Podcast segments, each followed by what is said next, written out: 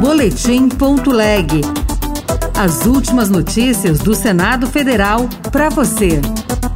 Orçamento 2024 é aprovado com veto a emendas de comissão porque hoje não há uma lei que disciplina essa distribuição de recursos de fundo eleitoral, ficando muito a critério da discricionariedade dos partidos políticos. Projeto em debate no Senado prevê nova reforma de ensino médio.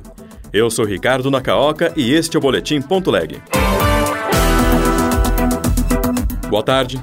O presidente Lula sancionou a lei orçamentária de 2024 com veto a 5 bilhões e 600 milhões de reais em emendas parlamentares.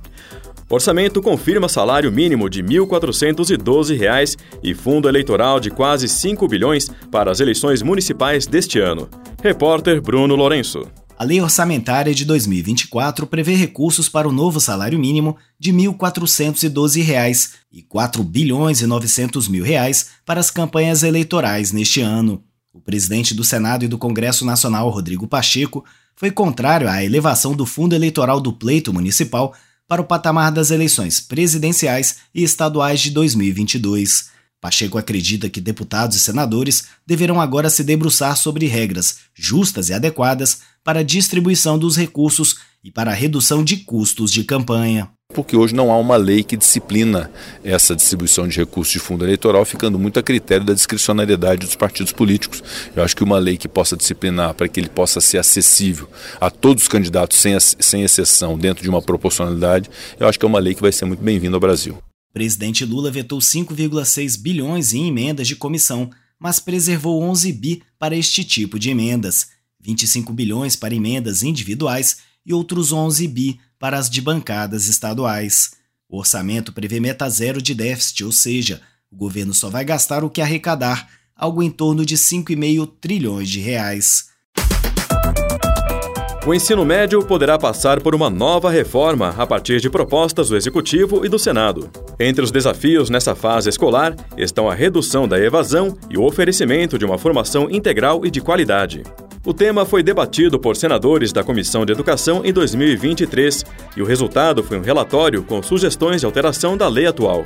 E na Câmara está em debate um projeto enviado pelo governo propondo um novo modelo para o ensino médio.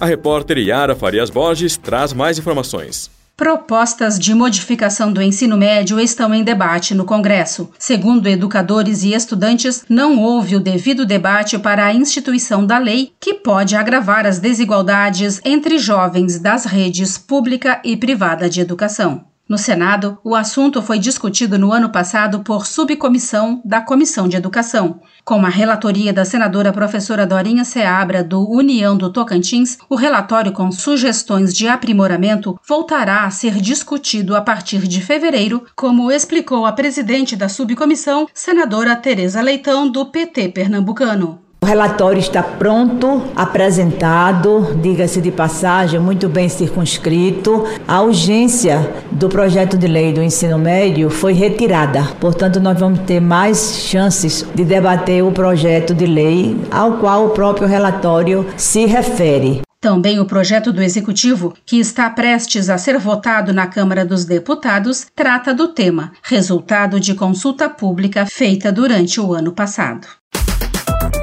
Em 2023, o Conselho Nacional de Justiça aprovou nova regra para promoção por merecimento à segunda instância do Judiciário. Agora, os novos cargos que surgirem nos tribunais de todo o país deverão ser preenchidos alternadamente, por meio de escolha feita a partir de uma lista com indicações apenas de mulheres e outra mista. Na opinião de Elisiane Gama, do PSD do Maranhão, a medida é acertada para corrigir o que considera uma distorção. De acordo com a senadora, as mulheres ocupam cerca de 40% dos cargos de juiz de primeira instância, em que o acesso se dá por meio de concurso público. No entanto, o cenário muda quando se observa a composição dos tribunais, onde o acesso se dá por merecimento e antiguidade. Quando caminha para os órgãos de cúpula, aonde para se chegar lá se chega através de merecimento, esse percentual cai para 20, para 15%, ou seja, tem alguma coisa errada. Pasmem, colegas, nós temos hoje tribunais estaduais onde nós não temos sequer uma magistrada, onde não temos sequer uma desembargadora. Ou seja, isso precisa mudar. Outras notícias estão disponíveis em senado.leg.br/rádio. Você ouviu Boletim.leg. Notícias do Senado Federal.